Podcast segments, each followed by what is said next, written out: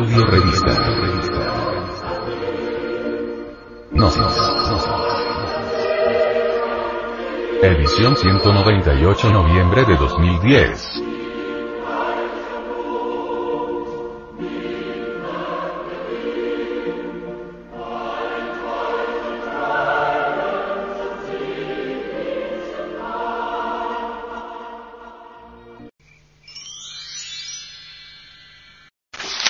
Frente Mundial de Salvación del Planeta.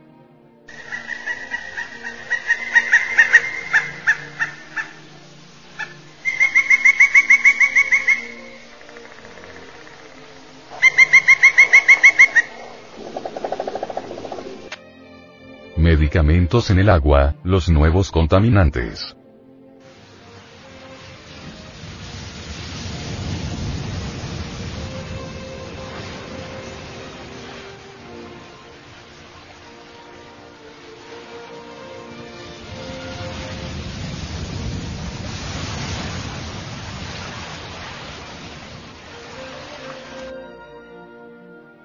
Si las aguas de ríos y lagos contienen compuestos contaminantes que provienen de la industria y la agricultura, ¿por qué no iban a contener fármacos? La pregunta puede resultar ingenua, pero la realidad es que hasta hace muy poco no se ha empezado a constatar precisamente eso, que los analgésicos, antiinflamatorios, anticonceptivos, antibióticos y productos diversos que llenan nuestros botiquines y que se toman con más o menos asiduidad, acaban, en última instancia, en aguas de ríos y lagos. Las cantidades registradas no suponen, por el momento, un riesgo para la salud humana, pero preocupan los riesgos de la interacción de las diferentes sustancias. Cuando una persona o un animal toma un medicamento, gran parte del compuesto activo que lo forma se acaba excretando a través de la orina y las heces. Es así como recalan en las aguas residuales que llegan a las plantas depuradoras para ser tratadas. El problema es que los tratamientos en estas plantas no son suficientemente eficaces para extraer los residuos farmacológicos en su totalidad, por lo que acaban viajando hasta los ríos, lagos, mares, acuíferos y, al final, aunque en cantidades muy pequeñas, terminan en nuestros grifos. Se calcula, como promedio, que en el agua residual se hallan más de 20 fármacos de distinta composición, según el país y el consumo. El antidepresivo Prozac, fluoxetina, se ha encontrado en lagos y ríos de Canadá y Estados Unidos. En Suecia, un estudio revelaba a mediados de 2005 que las aguas del río que transportan diclofenaco, un antiinflamatorio de uso común, además del antiepiléptico carbamazepina, propanolol, un beta bloqueante para la insuficiencia cardíaca, y antibióticos como el trimetoprim y el sulfametoxazol. En España, un trabajo del Consejo Superior de Investigaciones Científicas. CSIC. Fue el primero que vio la alerta. Rastreó los residuos farmacológicos a lo largo de 18 puntos del río Ebro. En todos hallaron residuos de medicamentos, con los mayores niveles en varios puntos de la provincia de Zaragoza y en Navarra. Entre los fármacos que se detectaron en mayor medida destacan dos reguladores del colesterol, el ácido clofíbrico y el genfibrosil. Los analgésicos naproxeno y diclofenaco. El antiinflamatorio ibuprofeno. El antiepiléptico carbamazepina. Y el atenolol, un beta bloqueante. El estudio revela, por tanto, que desde el gel de baño hasta la cafeína sin metabolizar de nuestro café matutino pueden acabar en las aguas. También se han empezado a detectar cantidades significativas de un desinfectante antibacteriano, el triclosan, que se incorpora en muchos detergentes y que preocupa porque podría generar resistencias en las bacterias. En Italia, una investigación del Instituto Mario Negri ha encontrado en el río Po cantidades inesperadas de cocaína. El caudal del río transporta diariamente el equivalente a 4 kilogramos diarios de esta droga, lo que supone 1.460 kilogramos anuales, dato que reveló un consumo en la población muy por encima de las estimaciones oficiales. las concentraciones de estos residuos no suponen un riesgo para la salud humana. Por ejemplo, el antiinflamatorio ibuprofeno se suele dispensar en grajeas de 400 miligramos y, según el citado trabajo del Ebro elaborado por el CSIC, la máxima concentración de ibuprofeno hallada en el afluente de una depuradora es de 3000 nanogramos por litro de agua, el equivalente a 0,003 miligramos disueltos en ese litro, muy por debajo del contenido habitual de una pastilla. Lo que preocupa a los expertos es que en cada litro de agua no solo puede haber ibuprofeno sino otros muchos fármacos que pueden interaccionar entre ellos. Otro factor a tener en cuenta es el efecto acumulativo en el ecosistema. Descubrir cómo afecta a los organismos acuáticos y, de forma indirecta, a la salud humana, es una de las prioridades actuales.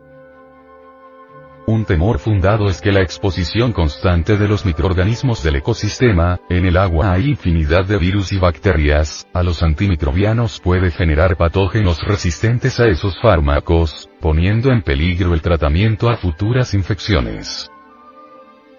No menos importantes son los efectos, todavía difíciles de prever, que tienen los residuos de las píldoras anticonceptivas y de terapias hormonales, que siguen activas al llegar al medio ambiente, y pueden alterar el sistema endocrino de los organismos. Varios estudios ya han revelado la existencia de peces con signos de intersexualidad, en los que se da coexistencia de tejido testicular y de ovarios. En este caso, el fenómeno no puede atribuirse solo a los fármacos sino que es el efecto combinado de contaminantes de origen diverso. A las hormonas femeninas sintéticas se les unirían las hormonas naturales, como la progesterona o el estradiol, que en las aguas residuales de grandes urbes alcanzan niveles muy elevados, y los contaminantes de origen industrial, como el nonilfenol, que mimetizan las hormonas femeninas. Solo el despertar de la conciencia nos podrá salvar. Por estos tiempos nadie es feliz, pero llegamos al extremo de inventar que sí lo somos. ¿Cuántos somos los que seguimos una persona inventada creyendo que nos dará la felicidad, mientras que es ella precisamente la que nos hace siempre desgraciados? Esto también nos sucede con el dinero, al cual le hemos dado un valor que en verdad no lo tiene. El dinero se asemeja a una especie de juggernaut que aplasta todo lo que es real en nosotros y por el cual sacrificamos nuestra vida y la vida de los demás, y en este caso que tratamos aquí, la vida del planeta Tierra. Si tuviéramos realmente conciencia todos nos podríamos unir, y todas las leyes, las guerras, el control militar, la contaminación de toda clase, etc dejarían de existir, porque la conciencia, que está escondida en todos nosotros, es una y la misma, y si todas las gentes tuvieran conciencia serían capaces de comprenderse unos a otros y de hablar una lengua común. Pero mientras tengamos una falsa conciencia, que en la práctica es diferente en cada caso de acuerdo con la educación, la nación, el país, no hay posibilidad alguna de comprensión común, y así todos los casos seguirán siendo lo que siempre fueron y, si las cosas siguen así, en el fondo serán peores aún. Como podemos ver en el tema ecológico mundial. En el Nuevo Testamento se dicen muchas cosas significativas que se relacionan con la autorrevolución. Remitámonos a una de las muchas parábolas que a este respecto se encuentran en los Evangelios. Tenía un hombre una higuera plantada en su viña, y vino a buscar fruto en ella, y no halló. Y dijo al viñador, He aquí, hace tres años que vengo a buscar fruto en esta higuera, y no lo hallo. Córtala, ¿para qué inutiliza también la tierra? Él entonces respondiéndole, le dijo, Señor, déjala todavía este año, hasta que yo cabe alrededor de ella, y la abone. Y si diese fruto, bien. Y si no, la cortaré después. Lucas 13. 6 al 9. No trate de entender esta parábola literalmente. Entiéndala psicológicamente y verá que significa que el hombre tiene ciertas posibilidades que pueden llegar a dar fruto, y, a menos que den fruto, el hombre no será derribado. Es preciso entender las cosas de un modo correcto, y no se le podrá hacer a menos que se comprenda las condiciones y limitaciones en que nos encontramos hoy.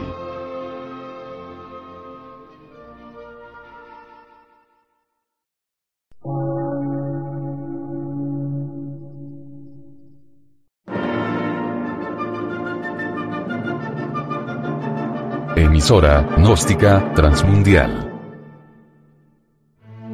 Por una nueva civilización y una nueva cultura, sobre la faz de la Tierra.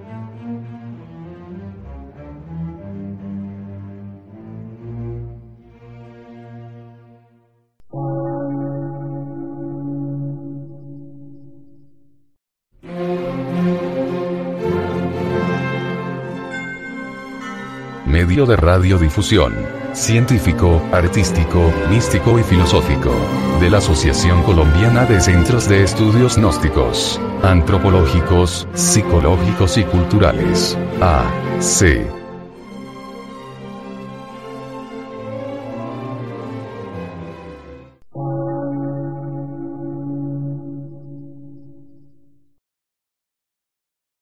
Lectura en movimiento. Difusión sin fronteras.